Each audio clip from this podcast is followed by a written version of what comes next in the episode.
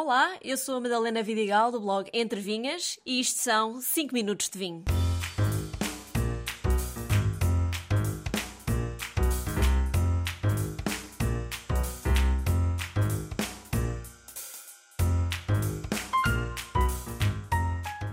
Pode não ser o país mais óbvio na produção de vinho, mas a verdade é que Inglaterra está a crescer muito e é certamente uma das regiões vitivinícolas do mundo a ter debaixo do olho. Hoje o vinho vem do Algarve. É o tesouro da Quinta dos Santos, feito com malvasia e cercial e envelhecido parcialmente em ânfora e em barrica. O resultado é um vinho branco seco, com alguma oxidação, e daí aromas de frutos secos, com casca de laranja e um toque final de alperce desidratado.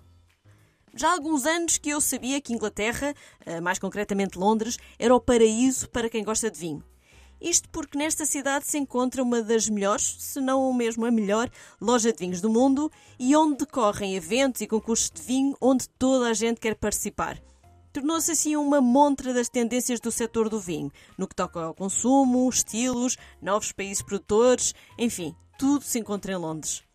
Mas nos últimos anos, não são só as garrafeiras da capital que estão a chamar a atenção, já que tanto a Inglaterra como o país de Gales têm evoluído muito na produção de vinho, sendo que a região do sul da Inglaterra se tem destacado, especialmente em espumantes. Mas a história do vinho neste país vem já de há muitos anos mesmo.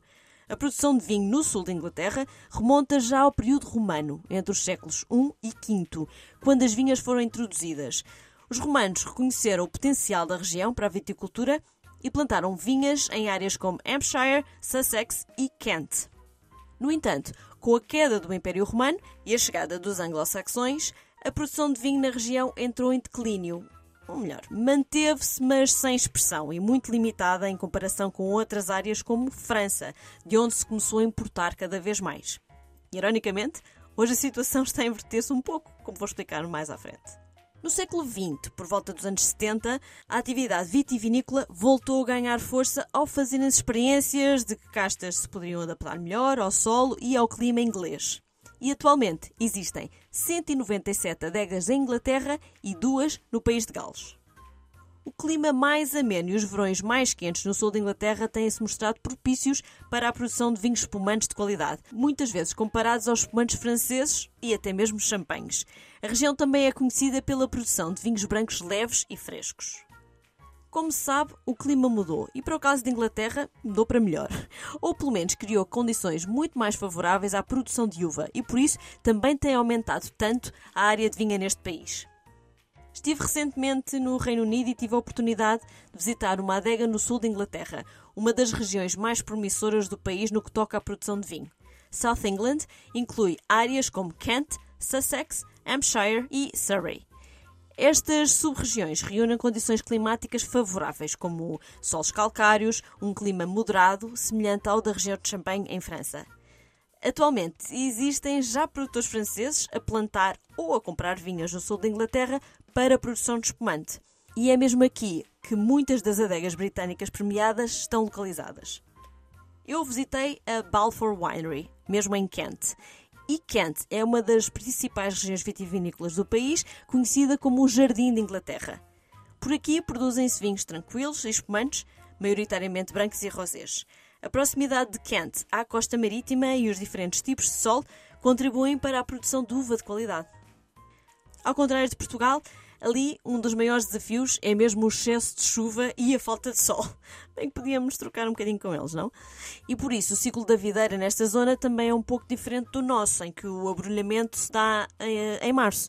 Lá acontece no final de maio e por isso a vindima geralmente ocorre entre setembro e outubro.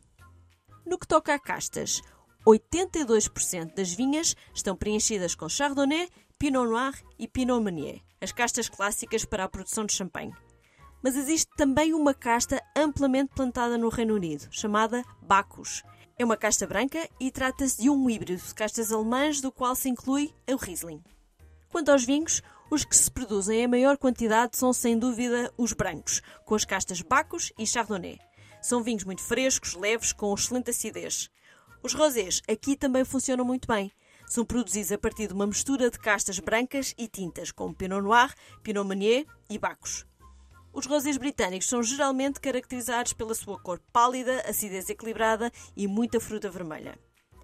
Embora a produção de vinhos tintos ainda seja relativamente pequena em comparação aos vinhos espumantes e brancos, algumas adegas apostam em produzir tintos mais elegantes e delicados, com taninos suaves, a partir da Pinot Noir, que acaba por ser a casta com melhores resultados em climas úmidos e frios. E afinal, o que é que têm os vinhos de Inglaterra de especial? Antes de mais, a surpresa, o desconhecido, a novidade, que é algo que o consumidor cada vez mais procura. Depois, o facto da produção ser maioritariamente familiar, pequenos projetos, uh, os chamados vinhos de boutique, a que se pode dedicar mais atenção e detalhe, que resultam em qualidade.